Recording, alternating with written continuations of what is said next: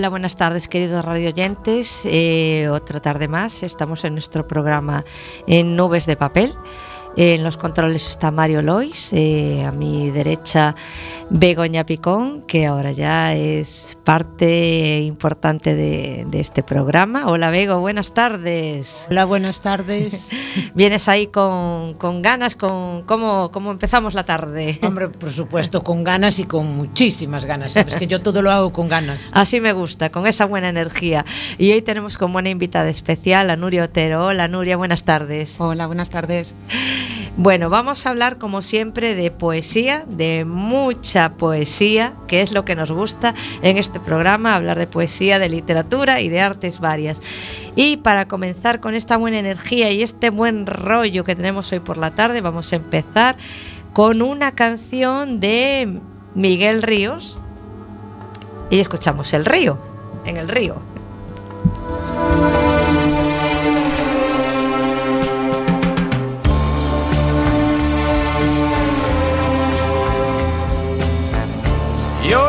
Recuerdo aquel día que nos fuimos a bañar. Aquel agua tan fría y tu forma de nadar en el río aquel, tú y yo y el amor que nació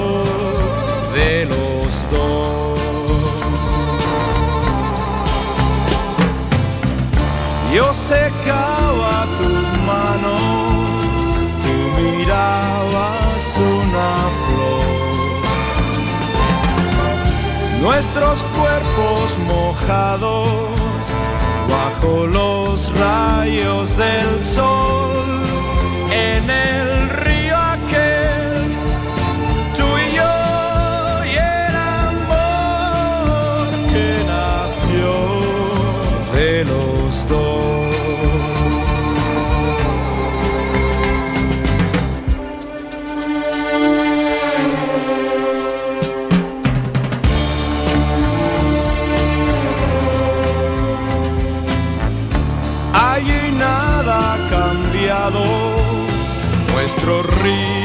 sigue igual.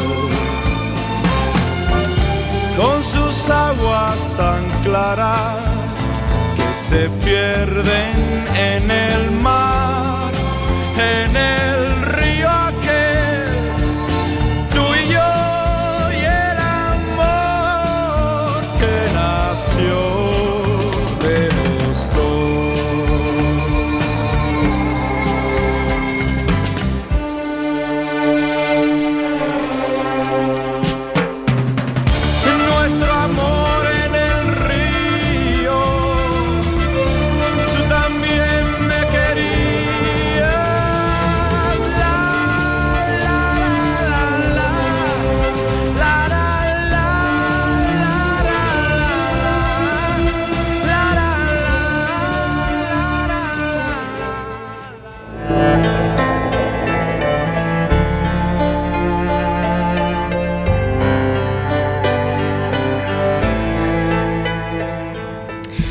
Bueno, y después de esta introducción musical, así como tan, tan llena de, de energía y de vitalidad, eh, vamos a empezar a hablar con nuestra invitada, con Nuria Otero. Eh, Nuria eh, nació en Buenos Aires, no vamos a precisar el año, tampoco es importante, vamos a decir hace unos cuantos años, y se vino aquí eh, a Galicia, a Coruña, eh, con muy poca edad, ¿no, Nuria? Sí, a los casi 11 años. a los casi 11 años. Y bueno, ¿desde cuándo viene tu, tu afán por la, por la poesía? Pues empecé a escribir, supongo que como muchísimas mujeres en la adolescencia, mm, con estas cosas que te empiezan a nacer, con las hormonas, con, con todo ese mundo que empieza a asomar. Y mi manera de, ponerle orden a- al mundo siempre fue a través de la, de la poesía, de las palabras. Es muy bonita esa expresión, me gusta mucho eh, ponerle orden a- al mundo a través de las palabras. Eh, me, me encanta. Eh, sé que por lo que me comentaste que después, bueno, pues eh, hiciste psicopedagogía eh, Y pedagogía. y pedagogía, eh, te casaste, tuviste tus hijos y dejaste un poquito al margen esta, esta vena poética, ¿no? Sí, un poco la, la vida de, de madre, de mujer, de casa, de bueno, el día a día me fue, me fue un poco llevando y, y cuando me di cuenta llevaba 14 años sin escribir ni una palabra. ¿Y qué, qué fue? ¿Cuál fue ese, ese impulso que te dijo ya, ahora es el momento? ¿Qué pasó ahí? Pues una persona me preguntó un día qué hacía yo cuando no estaba con mis hijos y no supe qué contestar. Y ahí Porque- te empezaste a hacer preguntas, ¿no? Claro. No supe qué contestar, o sea, es como, eh, no, yo siempre estoy con mis hijos y siempre estoy pensando en mis hijos y haciendo cosas para mis hijos. Y a partir de ahí sí empecé a preguntarme, me di cuenta de que llevaba mucho tiempo no solo sin escribir, sino mucho tiempo sin escuchar música nueva, sin descubrir arte nuevo, sin, sin asomarme a, pues a esa Nuria que, que había sido antes, ¿no? Y, y nada, fue comprarme un disco. O sea, un día me fui al Carrefour, estas cosas que hacen las mamás para estar solas. Se van al Carrefour a pasar la tarde. Y me asomé a una estantería de discos y dije, me voy a llevar este disco, que la gente habla muy bien de esta gente. Compré un disco de Vetusta Morla. Ah, Vetusta Morla. me gusta. Sí, te Y- escucho, lo conozco. Y nada, me lo puse, me peleé un poco con el plastiquito como todo el mundo, me metí en el coche con la compra, puse el, el CD y, y fue como, guau. Ay, ¿Qué, qué, qué me pasa a mí? Que estoy como en letargo y te y hay gente reverberaste, haciendo- ¿no? escribiendo cosas maravillosas y me las estoy perdiendo y, y hubo una, hay una canción en particular que tiene un estribillo que dice fue tan largo el duelo que al final casi lo confundo con mi hogar. Qué bonito. Y tuve que parar el coche, estuve llorando un buen rato y a partir de ahí de repente se abrió un, agujero, un algo y volví a escribir y ya no he parado más. Bueno, pues genial, genial que hayas eh, redescubierto tu pasión, porque yo creo que estaba ahí como aletargada, dormida, pero al final cuando la tienes termina, termina por salir siempre. Estos son impases, ¿no? Que cada uno tenemos nuestros momentos vitales por circunstancias varias, pero lo importante es, es recuperarlos. Bueno, eh, como te has traído tus dos libros que tienes publicados hasta ahora y, y Bego está ahí ojeando el primero y creo que ya le echó el ojo a algún, pro- algún poema. Quiero que le paso la... A ver, Bego, coméntanos qué es lo que estás leyendo de ese poemario que tanto te atrapa. Yo- a mí me está atrapando todos los poemas, a- aparte de que Nuria es muy parecida a mí escribiendo. Tiene muchísima, muchísima carga de emoción. Hay poemas con una carga de emoción tremenda.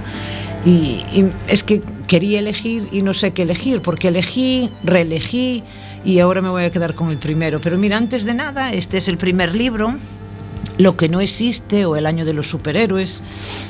Y aquí veo en la contraportada, vive en una pequeña e irreductible aldea de la provincia de Coruña. A ver, cuéntanos esto, Nuria. Vivo en, en Laracha, pero vivo en el, en el medio del campo. Vivo, perdón, vivo eh, no en lo que es el pueblo de Laracha, sino en una aldeíta muy pequeña que se llama Curros, que está yendo casi hacia Cerceda. Y, y nada, para mí es, o sea, es un poco mi, mi escondrijo, es el sitio en el que, el que me encuentro muy a gusto, muy tal. Am- También es el sitio que me impide muchas veces hacer muchas cosas porque para todo tengo que coger el coche, para todo hay que buscarse la vida para, o sea, no es fácil moverse desde Me lo- el rural, ¿no? ¿Me lo cuentas o me lo preguntas? No, yo es que me, me hace mucha gracia ver los carteles que hay por ahí de ruralízate. Ayúdame un poco a ruralizarme porque esto es muy complicado.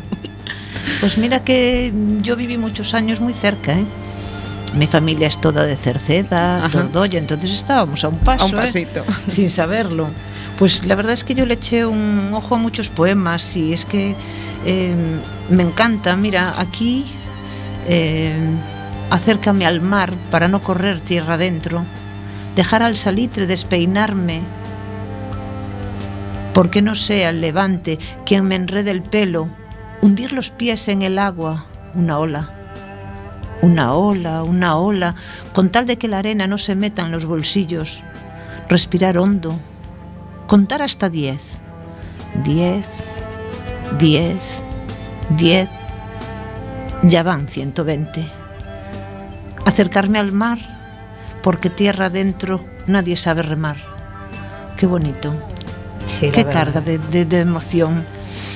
Sabes que las personas que, que vivimos o que nacimos lejos del mar solemos escribir mucho sobre mar. Oye, y las que nacemos al lado del mar también. ¿eh? es que a ver, Porque yo tengo muchísimos poemas dedicados al, al mar. al mar. Yo también. A ver, háblanos de, de este libro. ¿Qué, ¿Qué significó para ti este libro después de ese letargo del que hablábamos? En realidad ese es el segundo libro. Fue el que se publicó primero, Hmm. pero es el segundo libro que escribí. Eh, es un libro que está, el título está en minúscula, porque se llama Lo que no existe. Lo que no existe no puede con mayúsculas, evidentemente. Eh, o El año de los superhéroes, que tampoco existen. ¿Quién me ha dicho que no existen? Tiene dos capítulos Ujú. ese libro. El primero es El hombre invisible y el segundo es La mujer maravilla. Y, un poco, pues es un año, un año de, superhéroes en mi vida, un año de, superar muchas cosas, de tener que, que pelearme con, con, muchas, muchas historias personales, con muchas historias familiares, con problemas médicos. Y de repente eso, darte cuenta de que, bueno, que al final tú eres esa pequeña mujer maravilla que, que va por ahí solucionando un montón de problemas todos los días, ¿no? Que es claro, es que hablamos de superhéroes como si fuese una cosa así como tan, tan increíble. Yo creo que hay muchos superhéroes y muchas superheroínas en el día a día. Simplemente que a lo mejor eh, están disfrazados de, pues, como siempre, de personas normales, ¿no? De Clark Kent. de Clark Kent o de Lois Lane. pero, pero sí, siempre hay que librar peque- siempre hay que li- librar pequeñas o grandes batallas, siempre hay que estar luchando. Entonces eh, hay un lugar para los superhéroes que ahí, ahí está. No, no tienen que tener capa, no, No, tienen que claro. tener, tener capa ni echar a volar, pero, pero ahí están, ¿no? Bueno, Bego, ¿qué? ¿Nos lees algo más? No, no sé, que es así. Es que casi os leo todo el libro.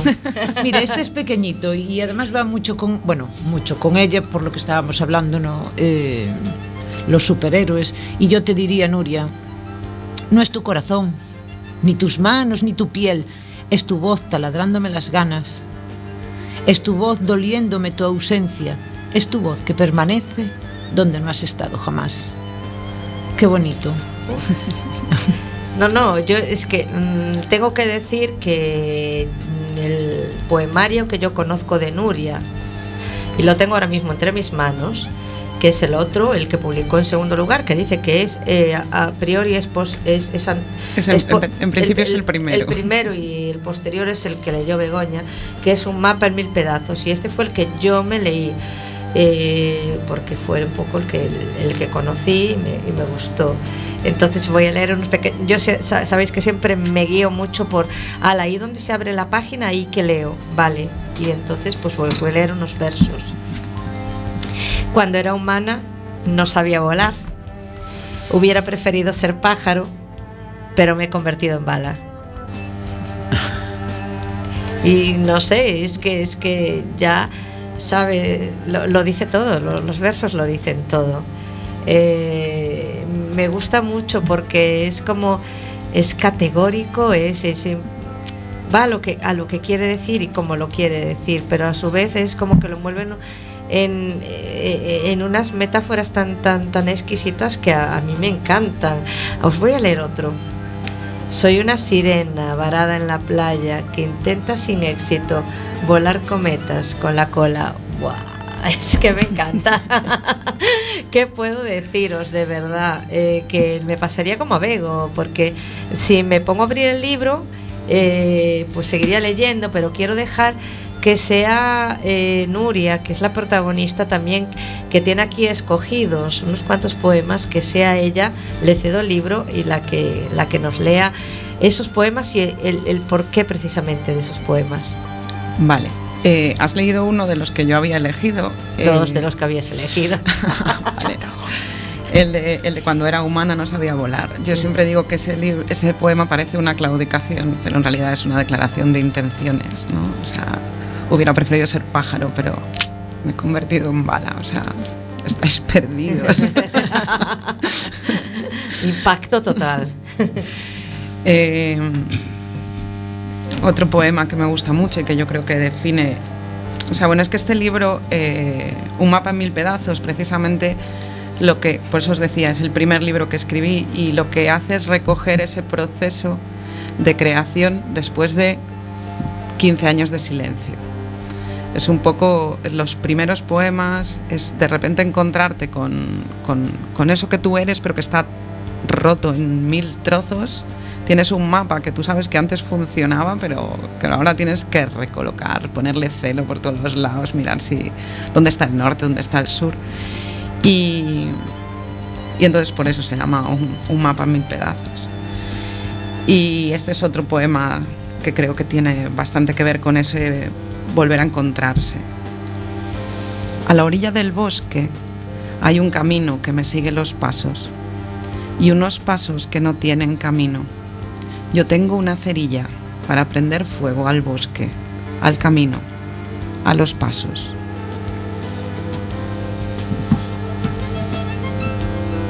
Otra pequeña declaración de intenciones, supongo. Tensa y lustrosa como una ballesta, agazapada, siempre a punto de saltar por los aires y acabar con el maquillaje hecho jirones. Hoy hablábamos de maquillaje, ¿no? Hace un rato. Hablábamos, hablábamos un poco de todo, vamos a dejarlo ahí. En algún lugar, más acá de la muerte, tiene que haber un tesoro y un maldito mapa en mi idioma. Supongo que a todos nos pasa un poco, ¿no? A todos nos pasa y aparte, eh, como tú bien dices, es como una reconstrucción que hiciste de ti misma. ¿Qué, ¿Qué sentiste en ese momento que tú estabas recopilando el material para, para este libro después de tanto, de tanto tiempo sin, sin escribir? Pues la verdad es que me sentía como, como- O sea, me acuerdo perfectamente que se lo dije a una amiga, es como. Estaba como muy viva, muy, muy, muy salida a nivel, a nivel artístico, ¿no? O sea, de repente estaba, o sea, como mi cuerpo estaba en, en alerta todo el tiempo, o sea, pasaban palabras por mi cabeza todo el rato a las que tenía Tenías que como que cazarlas, y decir, ya, venid para aquí, ¿no? O sea, yo, mi proceso de, de escribir mm, casi nunca es por voluntad. Yo no me siento y digo, ala, venga, hoy voy a escribir un poema o dos o lo que sea. Te surge, ¿no? Los poemas están por ahí y Sí. un buen día dices, ya, ya está. Y me siento y lo escribo. Y en esa época era como todo el tiempo tenía poemas y escribía muchísimo, muchísimo, muchísimo, con muchas cosas que desechar, pero sí que había como esa, esa urgencia de, de decir, de soltar, de, de expresar todo lo que, cualquier palabra que escuchaba, cualquier canción, cualquier tal, decía, ¡buah! Con esto puedo hacer un poema, con esto no sé qué, con esta imagen, con, o sea, todo, todo, todo me, me- me obligaba de alguna manera a, a escribir. Y una sensación como de plenitud, ¿no? Imagino. Sí, sí, muy de, muy eso, muy de, de vida, muy de orgasmo, muy de, de Dios. Esto, esto es lo que yo quería, esto es lo que, lo que yo sé, lo que a mí me hace sentir y vibrar, ¿no? Y, y es como que te redescubriste a ti mismo otra vez. Totalmente. Entonces ya es esa sensación de decir, me he encontrado, ya no me voy a, de- no me voy a abandonar. No, claro, ahora no te puedes dejar, o sea, ahora cógete de la mano fuerte y no, te yo creo pires. que todos nos sentimos identificadas, ¿no? Los que escribimos. Completamente. Además, un- escribes novela, escribes poemas, es totalmente diferente. Tú escribes una novela y tienes un guion marcado donde vas diciendo, bueno, pues acabé con la fiesta de fin de curso de los alumnos de tercero de... No. Y sigues ese, y sigues ese, ese relato. Pero un poema no es así. Un poema, pues mira, a mí me, inspu- me inspira muchísimo el agua. Y el agua de la ducha muchísimo, que yo cantidad de veces salgo de la ducha y siempre voy con algún verso, entonces anotas ese verso, que ya seguirás, pero ese verso que crees a veces que es mm, primordial. Entonces sales y anot o incluso te vas para cama, te quedas media dormida, no te tiene pasado de estar casi media dormida, pues un lápiz y una pequeña libretita en la mesilla. Sí, sí, porque sí. eso funciona. Lo que pasa es que a veces te estás quedando tan dormida que te da pereza. Y, Y, y te próximo- crees que te vas a acordar al día Y siguiente. no te es acuerdas, no te mentira. acuerdas, tienes que anotarlo en ese momento, sí. Es que era Eh, aquello tan sí. maravilloso que se me había ocurrido ayer por la noche. que te viene ahí, que a lo mejor estás con la luz apagada y dices, joder, qué tremendo verso se me acaba de ocurrir. Y no, no, no, lo tengo que apuntar porque mañana esto se me va, se me va. Es que se va siempre. Sí, sí, se va. Se va siempre. Sí, a mí me pasa igual. Yo estuve, mientras hablabais, es que yo me dediqué a leer el libro. Estoy leyendo porque a mí me encanta. Y si me dejas, Nuria, voy a leer otro poema. Por supuesto. Porque la verdad es que me encantaron. ¿eh? Eh, yo quería ser. No lo tenías marcado, no eres de los que traías marcados, pero como yo soy diferente. Begoña es diferente. Es diferente, sí. Yo quería ser voz de poema en tu boca, lengua mordida, rima sonolienta, hormiga despistada descubriendo el relieve de tu barbilla. Yo quería ser voz de poema en tus labios, diente imprudente, saliva versada, dolor punzante amordazando el perfil de tu sonrisa. Yo quería ser voz de poema en tus manos, tinta indeleble, mariposa tatuada que te dejase sin palabras. Yo quería ser la voz de tu poema. Qué bonito. Oh, y es que ya los propios versos ya lo dicen todo, es, es- es esa magia que, te, envuelve cuando lo estás diciendo. Y me gusta mucho escuchar a los demás, independientemente de que yo lea y me guste leer poesía, siempre digo que es diferente cuando lo lee otras personas porque cada uno le da su matiz, su energía y, y- y la implicación emocional que tiene con el propio poema. Porque mm, si es tu poema, y a mí me pasa, es tu poema y ya estás cansada de leerlo, lo Claro. leíste miles de veces y tienes, tienes tu percepción, tu, le das tu, tu interpretación, pero cuando otra persona lo lee, porque a mí me pasa un montón, eh, en, en uno de los programas que vine invitada, ¿verdad? Rosy leyó uno de mis poemas Sí. y es que me parecía un poema totalmente diferente. Pero totalmente diferente el matiz que le dio. Es que me encantó y dije yo, pues ese poema es mío. Claro. ¿Sabes? Es que y te pasa- pasa. nos pasa a todos. Cuando a mí me encanta que otras personas lean eh, poemas míos, porque eso le dan otro matiz, otro, no sé, otro sentimiento, porque tú le das el sentimiento con el que escribiste ese poema.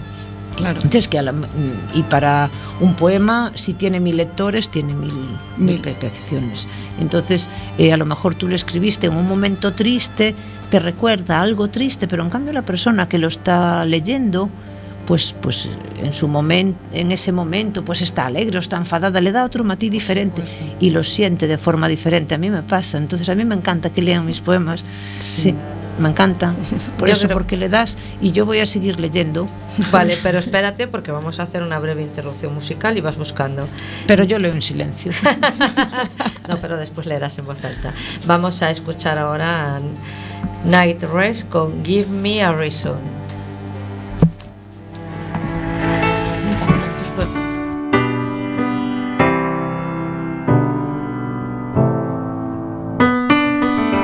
Right from the start, you were a thief, you stole my heart, and I, your willing victim. I let you see the parts of me that weren't all that pretty, and with every touch, you fixed them. Now you've been talking in your sleep. Oh, oh,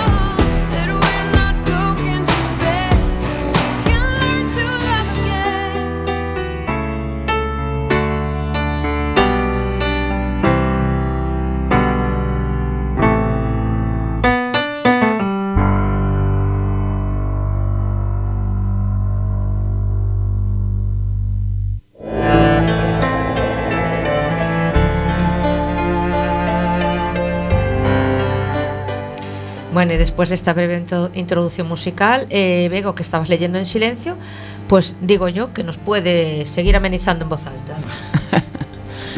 ¿Sabes qué pasa? Que me resulta súper difícil encontrar el poema que quiero leer. Es que me encantan, Nuria, felicidades. de Muchísimas gracias. Pues este, porque mm, abro y surqueo las palmas de mis manos. Guardan las iniciales de todos los silencios que no pude escuchar. Los domingos hago apuestas para ver en qué orden se amontonan los secretos que me queman las amígdalas, que mi cirujano no se atrevió a estirpar. Mi ceño fruncido es testigo de todas las verdades que convertí en mentiras y luego atrapé con dificultad de analgésico. La boca todo lo llena de palabras y el ruido es agotador. ¡Oh, qué bonito! El ruido siempre es agotador. que viva, enjoy the silence. bueno, eh, aquí como podéis ver estamos extrapolando los dos poemarios de, Nuria y Bego se cogió para ella un libro yo estoy con el otro y a la pobre de Nuria le hemos dejado desnuda sin sus libros.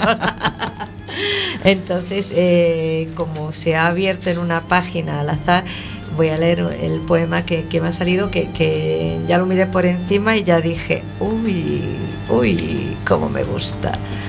Aguantar la respiración hasta que duela el pecho, la nariz, hasta que duelan los tímpanos. Aguantar la respiración para no gritar, sentir por no llorar. Aguantar la respiración por no salir corriendo, por no salir volando, por no encender la mecha. Aguantar la respiración por no respirarlo todo y dejar al mundo sin aire. Es, que me he quedado sin aire, es que me ha encantado. Me ha encantado, es que me siento como muy identificada con lo que estoy leyendo. Entonces eh, me, me, me- me- me impacta, me sugieren tantas, tantas cosas. ¿Qué es lo que quisiste expresar con todo esto? Pues ese poema precisamente es eh, esa sensación de estar tan viva, de necesitar tanto aire, que dices, es que como, como haga todo lo que me está fluyendo, o sea, no sé si voy a explosionar, implosionar o algo, pero tengo que aguantarme, tengo que aguantar porque es que, porque si no voy a, a comérmelo todo, ¿no? O sea, necesito dosificar todo esto que estoy sintiendo, todo esto que estoy volviendo a, a vivir, a reencontrar. Ne- ne- ¿Necesitabas esto, Nuria? Es- estas- e- este apego con la poesía, esta necesidad de, de expresión, esta voz interna que estaba dormida, ¿necesitaba ya que saliese? Mm, Vamos, o sea, en cuanto saqué el tapón, Salió no paró. todo, ¿no? O sea, yo no lo sabía que lo necesitaba, pero evidentemente sí fue. Fue como, como eh, eso que, que estás ahí con ese nudo en la garganta y de repente sale ese grito, ¿no? Sale el grito, sale la música, sale el baile, sale la vida, sale, sale la alegría, sale, sale eso, la, pues, pues la mujer que estaba un poco dormida, un Aletargando poco ahí. aletargada, un poco en eh, hibernando, ¿no? Y de repente pues es primavera otra vez y, y Y- sales y dices, guau. Y que sea primavera siempre. Bego. E- Es que está ahí, está ahí con el libro, yo ya, ya no lo suelta. No, no, no, que ya estoy acabando. Sí, mira, echar raíces, ¿en qué consiste, Nuria? Ese es el resumen de, de- digo, supongo, de, de eso de lo que nos, nos pasa cuando, cuando echamos raíces, cuando, cuando encontramos nuestra casa, cuando tenemos nuestra pareja, cuando tenemos nuestros hijos, que a veces creemos que, que ya está, que, que ya ¿no? que esto es, esto es la vida a partir de, de ahora y para siempre, y a veces, Hay a más. veces no, o, o no, no, no casi nunca. Pues Nuria en, en el libro nos dice así, echar raíces consiste en ese extraño ejercicio de rutina, tender al sol, encender el fuego, peinarse despacio, sin espejo, recoger flores amarillas de la primavera, caminar cada día junto al mismo río, que nunca es el mismo río, y morir un poco cada otoño, soñando, viajar a uno de esos lugares que ya nos sueñan, a una Madrid, Barcelona, Buenos Aires o Roma. Echar raíces consiste en una extraña, en una extraña manía de arriesgar los sueños, el talento, la vida, una sola jugada y acertar. Tal vez. Qué bonito. Son esas cosas, ¿ves? Estamos alternando aquí, no dejamos que Nuria lea, pero ya nos apoderamos las dos y, y- y ahí. Bueno, Y- voy a soltar el libro y dejárselo a Nuria porque es que esto también, es un escándalo. pero, yo también, pero por ahora, pero por ahora voy a leer porque eh, tengo que leerlo. No sé, me vino un poco así un, un- un flash de un montón de cosas, ¿no? Entonces eh, acabo de aterrizar aquí, en esta página. Se me deshacen las manos convertidas en agua, líquidas, desparramadas. Se me, deshacen las manos y no puedo tocarte. Pero me inundo, te invado, te ocupo. Se me deshacen las manos y va detrás mi cuerpo, llorando. Y no sé por qué aterrizó aquí, pero aterrizó por algo. Así que le voy a ceder el, el- libro a Nuria y voy a dejar que sea ella la que lea algo y que nos cuente y, y- nos interprete. Bueno, otro poema de, del que estaba leyendo Begoña, de Lo que no existe el año de los superhéroes. Un poco también ese, ese revivir, ese, ese reencontrarse con, con unos límites que nos habíamos autoimpuesto, ¿no? Todo vuelve a ser increíblemente pequeño. La casa, diminuta, que todo se tropieza. Las distancias que de una zancada se andan. El tórax, que no me caben los pulmones y respiro casi sin aire. Diminutos y pequeños también los aleteos de mi nariz. Todo vuelve a ser increíblemente pequeño. Todo menos el miedo. ¿Por qué será? Cada pequeño instante ganado a la desidia, a la pereza infame, cada pequeño gesto que supera la parálisis, el fotograma invisible, cada derrota que como un triunfo nos devuelve la fe en el hastío, cada aleteo de mariposa, cada infinito acariciado con la palma de la mano, cada muerte que se lleva un desánimo, cada deseo que sobrevive a un futuro, cada vez que el domingo por la tarde no nos devora. Es que eh, no sé, no sé si te pasa a ti, pero a veces cuando escucho así versos y, y me impactan porque hago una, una relación o una concatenación de ideas, eh, eh, es cuando digo, Dios mío, la poesía está tan viva, ¿no? Y tan palpitante que no podemos, no, no, no debemos, sería un crimen dejarla morir y sería un crimen que dejásemos de escribir, ¿no? Estoy completamente de acuerdo. Entonces yo, yo te voy a pedir, os voy a pedir a las dos, aquí estamos tres poetas hablando, y que no, que no podemos rendirnos, ¿no? Que hay que darle voz a esa poesía siempre. Ah, siempre, por supuesto. O sea que Nuria, y ahora que has surgido y como el ave fénix y te has reencontrado con este universo poético, no puedes volver a letargarte, tienes que seguir. De eso se trata, precisamente. Cuéntanos un poquito de, de tus libros, de, de con cuál publicaste primero, si dónde los tienes a la venta y todo esto. Pues los libros se publicó, el primero se publicó en, en Ediciones en Huida, es una editorial pequeñita de Sevilla, de la que estoy muy orgullosa que me hayan dado la, la oportunidad de, de publicar, de, de ser, bueno, ser una persona de en aquel entonces 46, 45. ¿Qué no hace falta la edad? ¿Qué no hace falta la edad? ¿Qué caray? Pero, pero claro, a ver, la cuestión es que eres Nobel, pero ya no eres jovencita.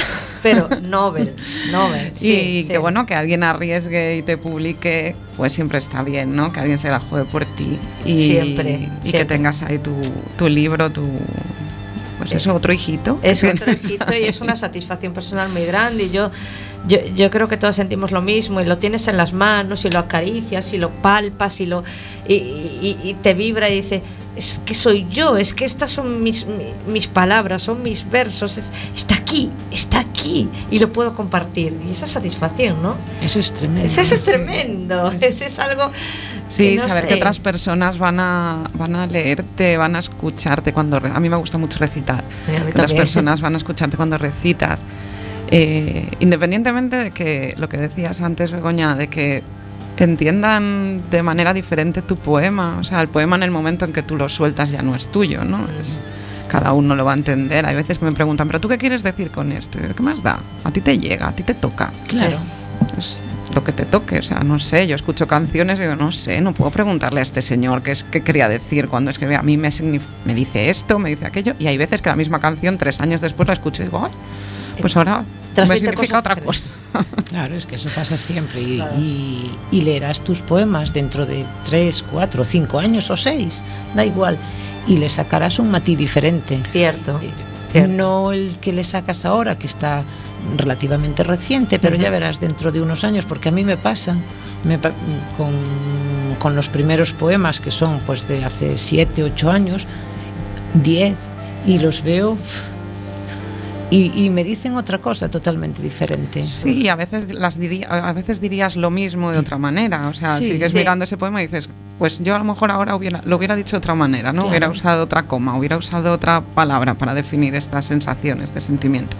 Pero bueno, eso es Sí, pero mira, lo que nosotros- eras tú. Sí, nosotros tenemos una buena amiga que es poeta, que es enorme como poeta y enorme como mujer, que es Lucía Vilches. Ujú.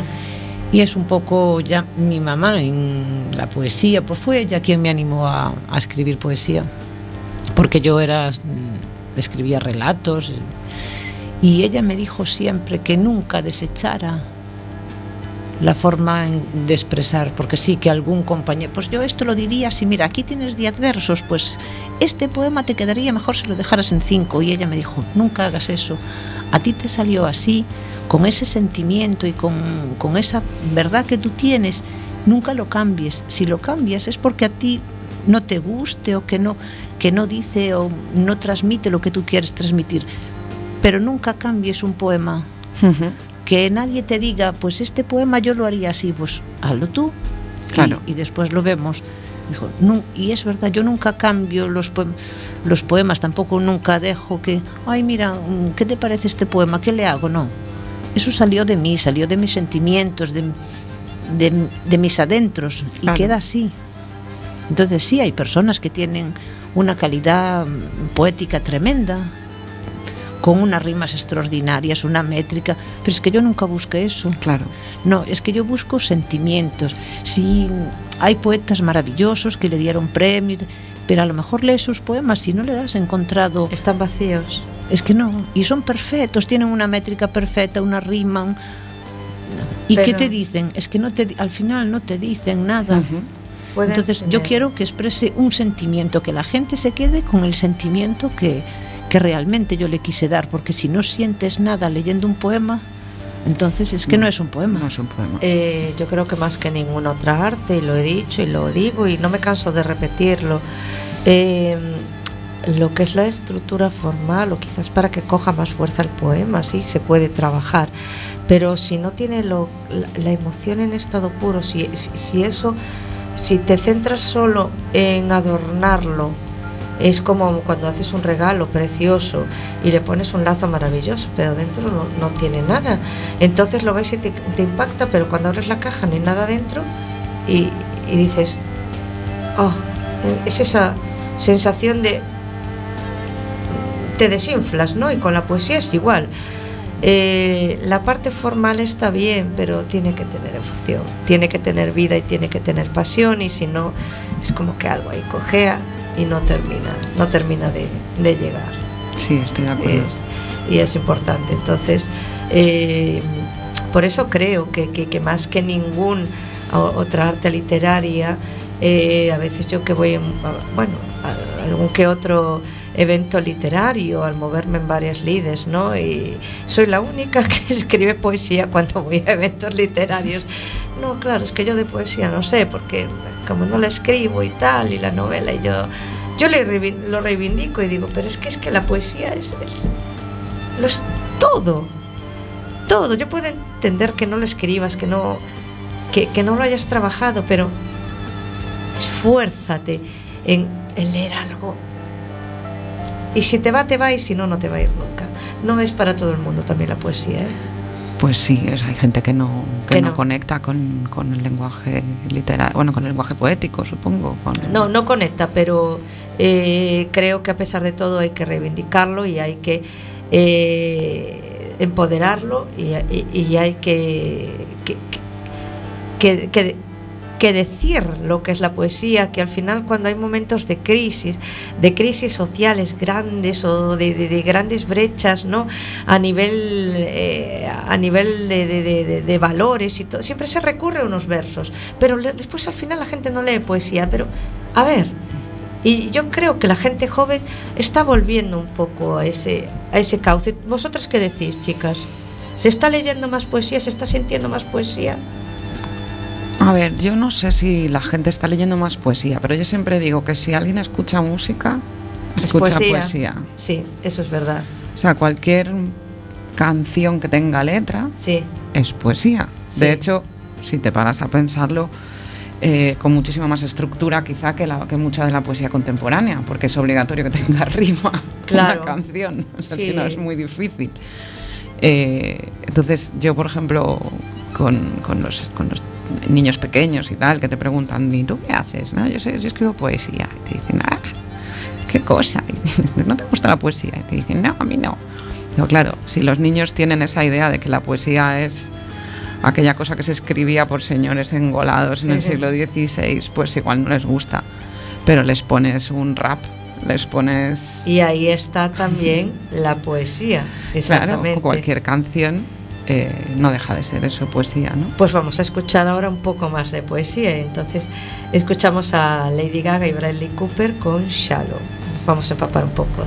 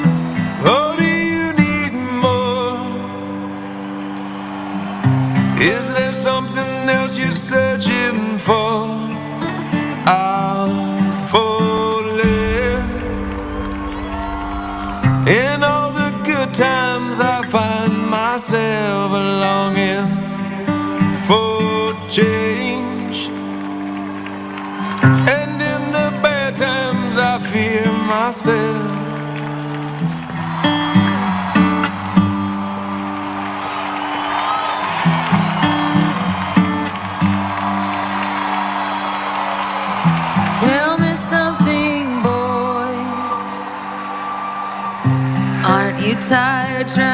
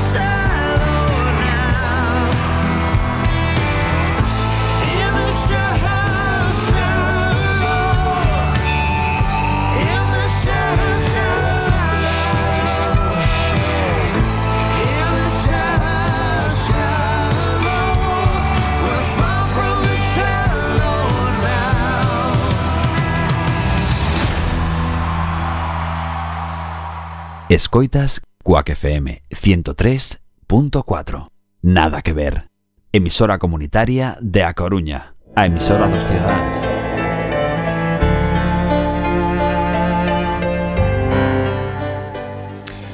Bueno, y como yo estaba hojeando el, libro y le decía a Nuria, es que yo me los leía todos porque realmente eh, eh, los libros en sí palpitan por sí solos, ¿no? Y, y bueno, eh, voy a leer un par de poemas más, ya así para hacer un poco cierre de, eh, estoy leyendo el de Un mapa en mil pedazos, que quiero que nos digas, de, ya ahora cuando termine de leer los poemas, dónde los, va, dónde los puedes, los podemos encontrar a la venta. ¿eh? Pero voy a leer ahora. Caer panza arriba, como Alicia en la madriguera, y descubrir que no hay red, ni alas, ni magia, que estoy despierta y resbalo, y que no hay nada, ni de este ni del otro lado del sueño, solo la boca arenosa de las resacas sin sexo y el recuerdo infalible de tu país de maravillas. En algún lugar, más acá de la muerte, tiene que haber un tesoro y un maldito mapa en mi idioma. Espectacular. Ah, Normal que me ha rescatado. ¿eh? bueno, eh, cuéntanos, estoy leyendo eh, poemas de Un mapa en mil pedazos, de la editorial. La editorial. Lastura. Editorial Lastura. Vale, cuéntanos un poco dónde se pueden encontrar estos libros. Pues los libros los podéis eh, conseguir en cualquier librería en Coruña solicitándolos, fundamentalmente en librería berberiana, siempre me invitan, siempre vamos allí a recitar y a presentar los libros, y si no en la, en la web de la, de la propia editorial. ¿Vuelves a repetirnos, por favor, la editorial? La editorial es Editorial Lastura, es una Ajá. editorial maravillosa que está en, en Ocaña, en Toledo, con una directora mm, que se llama Lidia, que es una persona preciosa y que apostó también eso por, por, mi poemario y, y que apuesta por sus autores, le gusta mucho cuidarnos, llevarnos a las ferias, hace muchísimas ferias, está siempre trabajando un montón y es una persona estupendísima. Entonces, bueno, o en Berberiana o en la página de Lastur. Pues ahí lo podéis encontrar y luego el que estuvo leyendo Begoña, que es... Eh, lo que no existe o el año de los superhéroes en ediciones en Huida, lo mismo, o en la página web de la editorial o en Berberiana, que si no lo tienen allí os lo encargan seguro. Bueno, no sé, Bego, ¿tienes alguna pregunta, si algo que te surja de último momento que le quieras preguntar a Nuria? Es que los poemas me dejaron en otro estado, lo siento. Pasé a un nivel superior. Es que bueno, leer poesía aparte es muy gratificante. A vosotras os pasa, sois poetas Sí. y todas somos poetas y nos y es verdad que a veces, ¿cuántas veces no leíste el mismo poema? Cinco o seis. Oh. Y a mí me gusta, y voy leyendo poemas de otra gente y me gusta no leer un poema y después el siguiente. No, me gusta leer el mismo poema a veces dos o tres veces, porque no me gusta correr con los poemas, a mí me gusta entenderlo y cada vez que lo lees sacas un matiz nuevo y eso a mí me, me, me atrapa, me, me lleva, es porque quiero que el poema me lleve a donde la autora quería llevarme. Y entonces a mí me gusta leerlo y releerlo, estar segura del poema. Y eso es cuando un poema te llena, eh, sí, te acerca a otro universo. Claro. Y lo saboreas y lo paladeas. Claro. Y eso que te impacta y te deja así como sin aire, como lo le- leí ahora. Y eso es lo bonito. Eso es lo bonito, ¿no? Y- y- y- esa sensación de quiero más.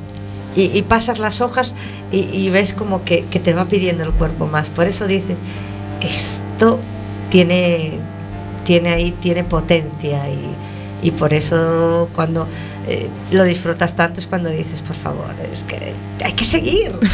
Claro, hay que seguir. Tener un libro de poemas no es como tener un libro No. un con- de una novela. Vamos a ver, un libro de poemas lo puedes llevar a todas partes, porque un poema te, que te lleva a leerlo dos minutos, un minuto, ni eso. Ni eso, algunos. Y a veces estás esperando en la cola de o en tú con niños. eh, yo sé porque yo tengo que esperar en campos de fútbol, en no sé qué, en estadios. En, entonces tienes esos momentos que si empiezas a leer una historia, pues eh, ay, hay un momento dado que lo tienes que cerrar porque hay urgencia, te vas, coges otro. No, y un poema no te pasa, porque puedes leer el poema, releer el poema, puedes empezar otro y no dejas ninguna historia a medias. Por eso un libro de poemas yo creo que lo deberíamos llevar siempre en el bolso, porque además te, yo tengo una amiga que dice "Es que tu libro de poemas lo tengo siempre en la mesilla, porque aparte me da, yo necesito leer uno de tus poemas todos los días, por la noche siempre, porque me da fuerza, me da, y, y esa forma de escribir y tal, y, y a ella dice que necesita leer un par, uno o dos, porque aparte ella no es una persona muy lectora, pero los poemas sí, Claro. por lo mismo, porque las personas que no están habituadas a leer le cuesta leer 15, 20 o 30 páginas de un relato, bueno. A Un nosotros no nos cuesta porque nos gusta leer, pero hay personas que, que sí. Y por desgracia hay muy poca gente que lee, que lee de verdad.